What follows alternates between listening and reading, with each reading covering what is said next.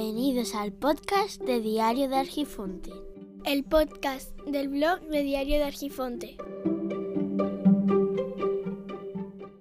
El día 12 de octubre creo que fue el más apropiado y, se hizo sin tan siquiera ninguna intención. Fuimos a ver la película de Amenábar, mientras dure la guerra. Frase que tiene como título y frase que se utilizó en el acuerdo cuando se le cedió el poder absoluto a Franco y teóricamente debía poner mientras dure la guerra y que finalmente, una vez que se redactó directamente el acuerdo, debía poner mientras dure la guerra será el máximo dirigente político y militar español y sin embargo eso lo quitó. Ya he escuchado yo en algunas versiones que fue obra del hermano de, de Franco no sé exactamente si será así o no. Lo cierto es que la película se refleja que sí, que aparece por medio el hermano para realizar ese tipo de maniobra política y así hacerse con el poder. Sea de una forma o de otra, es cierto que terminó quedándose con todo el poder durante 40 años. La película está muy bien hecha. Hay momentos que si no sabes la historia se te pasa por alto daba por, por, hecho muchas cosas, pero después veía a la gente hacer comentarios o incluso riéndose, cosa que yo no entendía. Comentarios que son lógicos. Cuando se te está diciendo que se están asesinando personas, lo primero que haces es negarlo. Tú no te crees que estén matando personas. Como mucho los del otro bando, los tuyos no, los tuyos son buenos. Y claro, es normal que que esas cosas ocurrieran en la película, pero porque están relatando algo que ha ocurrido de verdad y que concuerda 100% a comentarios y conversaciones que he tenido yo con ancianos. Que se riera, no me hacía mucha gracia, la verdad.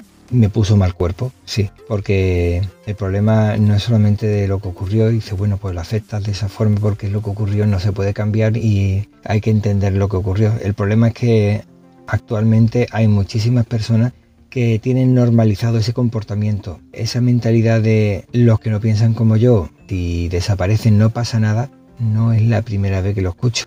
Lamentablemente en España ya hemos tenido mentalidades así y ha sido después de la dictadura. Por lo que no sé si hemos arrastrado ese comportamiento de la dictadura o bien es que nuestra naturaleza, cosa que dudo, nos lleva a, a tener ese comportamiento tan malvado, aunque sea solo de palabra. Y así durante la democracia. Los terroristas de ETA, los terroristas del Grapo y demás, sí. Pero es que el problema es que en mi día a diario me encuentro algunas personas que piensan exactamente igual. ¿Y qué ocurre?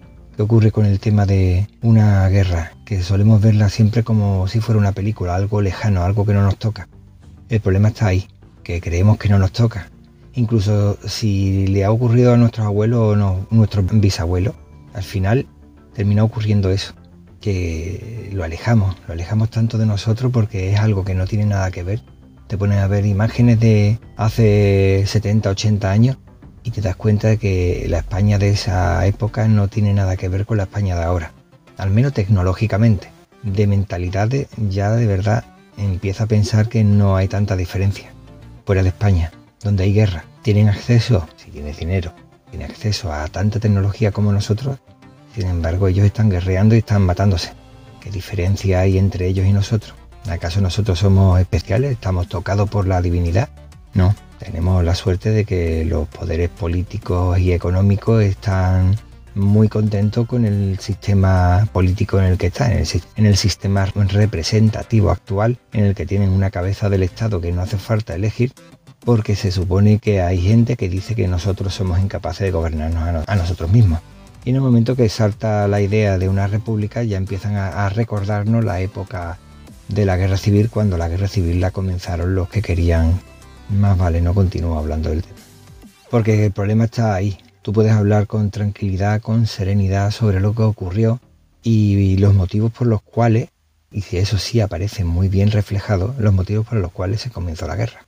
Incluso si se ve a un amuno, claro, es que también hay mucha gente que sabe que Unamuno era un escritor y poco más. No es que yo sea ningún experto.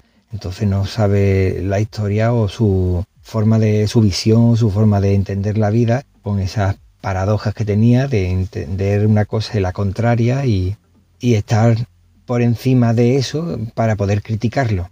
El problema es que te pones a mirar y es fácil hacerlo cuando tú te encuentras en una situación acomodada. Desde un punto de vista menos acomodado, es cierto que tú no puedes decir esto y lo contrario con toda la tranquilidad del mundo. Necesitas definirte, pero no por eso etiquetarte. Definir realmente lo que sientes, lo que cómo entiendes la vida. Cuando tú estás en una situación de acomodamiento, una situación en la que tú dices una cosa y dices lo contrario y no hay repercusiones o, o por lo menos tu vida no está en juego, pues no tienes problemas ninguno de decir lo que te parece. Pero el 12 de octubre de aquel año, cuando él se puso a hablar delante de los mandatarios y de toda una tropa fascista o fastizoide por lo menos, atreverse a decir lo que dijo fue bastante valiente. Pero claro, una persona normal y corriente, uno de los que estaban allí escuchando, manipulado por la situación, veremos veríamos a ver más de uno de los que estamos aquí cómo seríamos en aquella época. Si hubiéramos nacido en aquella época, veríamos a ver si íbamos a ser rojos y íbamos a ser azules. La cosa no era tan sencilla y todo dependía normalmente del lugar donde hubieras nacido. O incluso ni eso, simplemente eh, te encontrabas en esa situación, en ese lugar, en ese momento y... Para sobrevivir. Que si hacía falta era de una cosa o de otra, lo importante era sobrevivir. Y no era solamente salvarte tú, sino toda la familia. Y recordemos que antiguamente las familias se formaban por una gran cantidad de hijos. Y además muchísimas más personas, no solamente el núcleo familiar. No, había más gente. Había padres, madres, hermanos, eh, cuñados, eh, los hijos del otro que a lo mejor no tenían la posibilidad o se le había muerto. Habría que entender a cada uno la situación y meterse en el pellejo de cada cual. Que es muy fácil hablar a, a toro pasado. La película la hubiera explicitado un poquito más algunas situaciones. Hay una escena de la película en la que se ve a los legionarios andando por una carretera. La cámara hace un movimiento lateral en el que se va desplazando lentamente, viendo cómo va recorriendo toda la legión esa carretera y en las cunetas se ven personas que han sido asesinadas. Claro, no sé hasta qué punto hay gente que son capaces de entenderlo, porque yo estoy seguro que hay gente que no lo han entendido. Incluso en la película se escuchan las explicaciones de aquellas personas que realizaban esos asesinatos. Y como lo dicen todo con una naturalidad y una tranquilidad, el espectador, si no es ligeramente crítico, un mínimo no pido más. Lo ve como algo normal. Como, bueno, lo han matado porque es que eran. Bueno, ¿y, ¿y por qué? Son buenas personas, ¿por qué tienen que matar a nadie por pensar de una forma diferente? En fin, la película estaba bien. Me hubiera gustado que se hubiera explicitado un poco más es cierto que se ve la evolución que tiene el personaje principal, que es Miguel de Unamuno, y cómo va justificando, incluso pagando el dinero para el alzamiento, como dicen, el golpe de Estado, vamos, de los sublevados, y cómo va tornándose toda la situación de forma que al final está en contra de lo que está sucediendo y que él apoyó en un principio. Y cómo no es por lo que le dicen la gente, que aunque sea claro, claro, evidente lo que está ocurriendo, él sigue justificando que eso eh, no es cierto, hasta que ve en sus propios ojos, en sus propios ojos, cómo se llevan a un amigo suyo, que es catedrático, con pensamientos de izquierda, se lo llevan delante suya y luego se entera que lo han asesinado. O precisamente otro amigo que estaba también justificando el golpe de Estado, porque era luchar por la cristiandad, pero él era protestante y por ser protestante también es asesinado. O sea, las personas que estaban de acuerdo también con ese movimiento, ese golpe de Estado, pues se ve como al final también son asesinados. Podría pensarse que lo que estoy haciendo es destripar lo que es la película. Sin embargo, lo único que hace es relatar los hechos históricos que se dieron en aquella época. No obstante, si te paras a pensar un poco, creo que la figura de uno a uno, con ese carácter de ambigüedad aparente, podríamos decir que es la que tienen todos los españoles, en la que un día piensan una cosa y si cambian los acontecimientos y los hechos que estos provocan, puede hacerte pensar de forma completamente distinta, incluso lo contrario. Y creo que ha sido todo un acierto elegir como personaje principal a Unamuno. Eh, también se deja claro cómo poquito a poco Franco se va haciendo con el poder y cómo el interés de alargar la guerra para intentar asesinar al mayor número de personas posibles de distintas ideologías, independientemente si eran de izquierdas o de derecha, eh, simplemente era buscar una homogenización de una España plural, algo, algo paradójico como el personaje principal.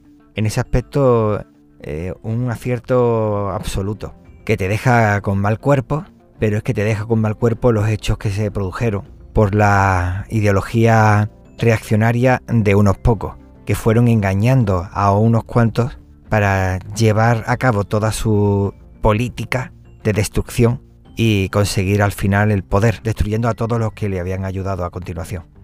Más o menos si te paras a pensar, comparando, y si se puede comparar un dictador con otro, Hitler eh, intentó destruir poco a poco distintos sectores de la sociedad y avisando a los demás que no eran ellos, sino eran solamente unos pocos los que iban destruyendo y así poco a poco iba destruyendo toda la sociedad. Pues este hizo exactamente lo mismo, poco a poco ayudándose de unos y cuando esos unos le habían ayudado y ya no les servía, acababan con ello. Bueno, un saludo a todos y hasta luego. Esto es todo por hoy. Las vías de contacto se encuentran en los comentarios del podcast. Espero que nos encontremos pronto y te agradezco enormemente tu tiempo, que es lo más preciado que tenemos. Un saludo.